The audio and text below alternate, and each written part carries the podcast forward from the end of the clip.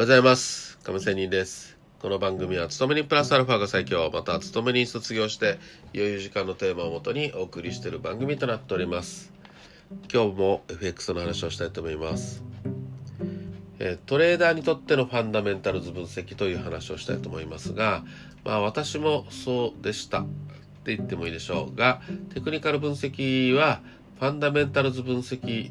よりとっつきがまあよくまた分かりやすいことから一般に普及していますけど、まあ、相場を総合的に分析する上ではやはりファンダメンタルズ分析からのアプローチは大変重要だと思います。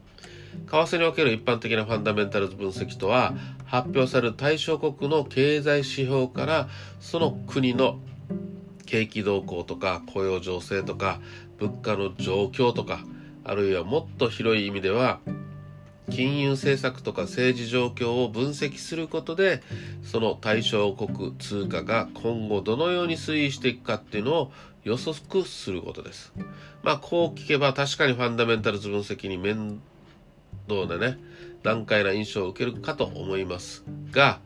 まあ今まで言ったファンダメンタルズ分析のアプローチの仕方っていうのはエコノミストとしての分析法であってトレードに関しての利益を追求するトレーダーとしてはまあ分析方法は違います。トレーダーにとってのファンダメンタルズ分析っていうのは各種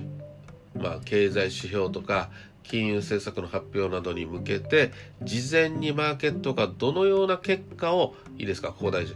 マーケットがどのような結果を求めていて望んでいてそのためにその時点でどのようなポジションをマーケットの大体の人が持って現在いるのかということを推測することに、まあ、力が置かれます。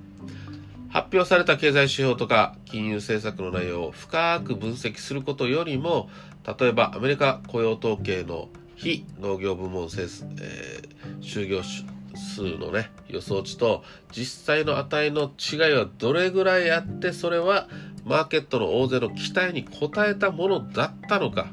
あるいはマーケットを失望させるものだったのかっていうのを判断して売るとか買うとか様子見をするかを決定します。またその国の中央銀行の金融政策決定会合において金融政策を変更したかそれを置いたのかという決定を確認することでマーケットがこれまたどのような反応をするかっていうことを予測することなんですよ。まあ良かったから買われる悪かったから売られるとかではなりません。マーケットがどう考えてどう反応するかっていうのを予想して売るか買うかを様子見するかを決定するということです。つまり経済指標の発表によってマーケットの大方がどのような行動に出たか事前に予測して利益につなげることがトレーダーにとってのファンダメンタルズ分析ということなんですよね。だからポーカーゲームしてるようなもんだということですよ。知的推理ゲームといえばなかなか面白いものですしまたテクニカル分析によって予想される相場見通しをファンダメンタルズ的分析によって補強するということが可能です。ファンダメンタルズ分析へのまあ取っかかりっていうのはまずは新聞とかネットで今何がマーケットで、まあ、話題になっているのかっていうのを知ることから始めることをお勧めします。そして次の段階で経済指標の予想に対して結果がどうでそれに対してマーケットがどのように反応したかっていうのをチェックする習慣をつけてさらに自分なりのマーケットの反応を推,、えーまあ、推理ねしてから実際にトレードしてみるということです。ということで今日は大勢の反応大方の反応反応を読むということの話をしていましたそれではもう毎日ね高評価チャンネル登録してくれた方も本当にありがとうございます。今後もよろしくお願いします。ということで今日は終わりたいと思います。それではまた明日。See you!